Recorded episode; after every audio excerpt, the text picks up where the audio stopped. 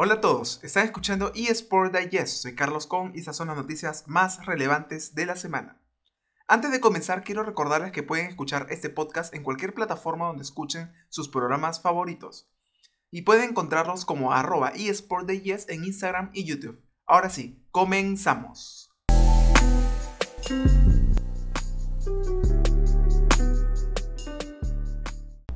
Griff aterriza en Browsers.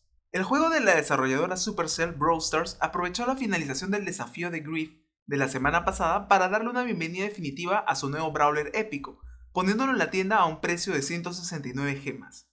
De esta manera, todos aquellos que no pudieron obtenerlo mediante el evento, me incluyo entre estos, podremos adquirirlo en la tienda pagando estas 169 gemas que son aproximadamente 10 dólares americanos.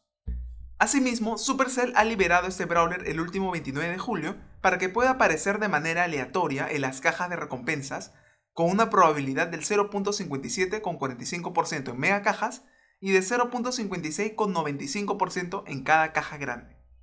¿Y tú, tienes cajas por abrir o vas a invertir un poco para obtenerlo directamente?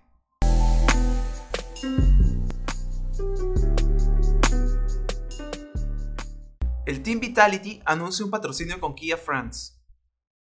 La organización de eSport francesa Team Vitality ha anunciado su asociación con la división francesa de la marca automotriz coreana Kia, en búsqueda de promover sus nuevos vehículos eléctricos. Esta asociación se une a la lista de otras asociaciones a largo plazo que Kia ha promovido en el Campeonato Europeo de League of Legends. Aunque si bien esta asociación es técnicamente solo con la división francesa de Kia, esta asociación eleva el número de sociedades de la compañía coreana con League of Legends a un total de 4, siendo su mayor impacto el patrocinio de los campeones mundiales del team Damwon Gaming Kia.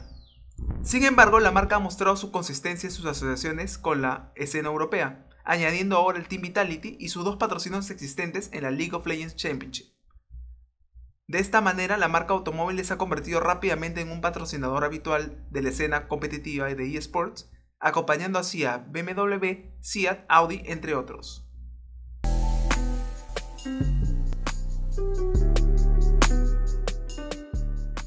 Evil Geniuses se asocia con el club Wolves de la Premier League. La organización norteamericana de eSports Evil Geniuses ha anunciado su asociación con el club de fútbol de la Premier League Wolverhampton Wanderers. También se ha revelado que los propietarios del club de fútbol, el Fason Sports Group, han realizado una inversión minoritaria en Evil Genesis, siendo estos detalles financieros aún no revelados. Sin embargo, según el comunicado, se espera que la asociación permita a Evil Genesis continuar expandiéndose en los mercados globales.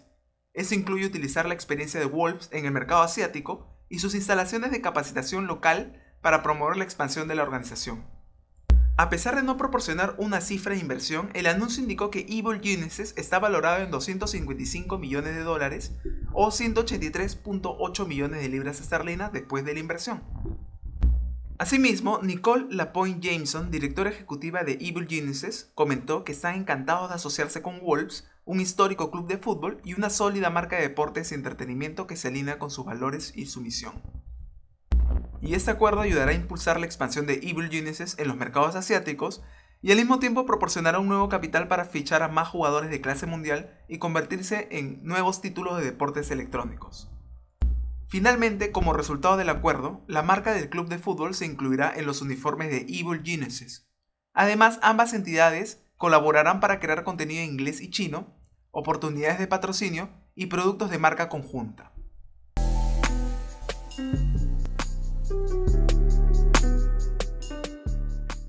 El Club Universitario de Deportes salía Infamous Gaming para ingresar a la escena de Dota 2.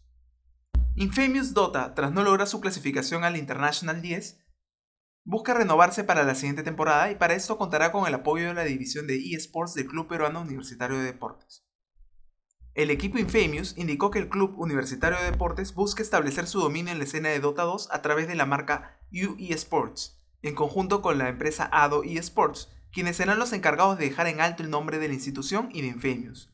Asimismo, el objetivo principal es clasificar al siguiente International. Cabe resaltar que Infamous ha asistido dos veces al torneo, sin embargo no ha logrado tener una participación sobresaliente. Desde aquí desearle la mejor de las suertes y sobre todo constancia para lograr este objetivo. Y ahora, en el segmento de pastillas tecnológicas, Con toda esta coyuntura del trabajo remoto, ¿no les ha pasado que están cansados de tener que ordenar todo el enmarañado de cables cuando quieren trabajar en otro lugar? A mí me pasó lo mismo y a continuación te cuento cómo puedes corregir. Primero, antes de hacer algún cambio o inversión en periféricos para tu laptop o desktop, tienes que preguntarte lo siguiente. ¿Es esto realmente necesario? ¿Cuánto tiempo voy a utilizarlo? Y sobre todo, ¿este cambio me hará sentir feliz? Si has logrado responder a estas interrogantes, es entendible que quieras hacer el cambio. Ahora el siguiente paso natural para eliminar todo lo alámbrico es migrar a una tecnología Wi-Fi o Bluetooth. Y para esto es importante investigar, investiga muchísimo. En Internet puedes encontrar mucha información sobre periféricos Bluetooth y Wi-Fi. Sin embargo, aquí les dejo un pro tip, que es buscar en YouTube comparativas de productos y reviews de diversos canales. Como sabemos, muchos de estos canales pueden no ser del todo imparciales, por eso es bueno que compares entre diversos generadores de contenido. 3. Haz el cambio progresivamente. Pasar de tener un teclado y un mouse que te han servido por años es difícil e incluso puede que sientas que estás gastando en balde, ya que tu tacto y tú están acostumbrados a la presión de las teclas del teclado, al peso del mouse y a la fuerza que necesitas hacer para que siga tus comandos. Por ese motivo es bueno que vayas cambiando uno a uno con cierto tiempo de gracia para acostumbrarte. Cuarto, no deseches los componentes alámbricos que tengas. Siempre puedes dárselos a un familiar que los necesite o incluso tenerlos a mano para una emergencia. Sin embargo, si estos ya están dañados o ya cumplieron con su ciclo de vida útil, puedes buscar un lugar para reciclarlos de manera que apoyes a reducir tu huella de carbono para con el medio ambiente.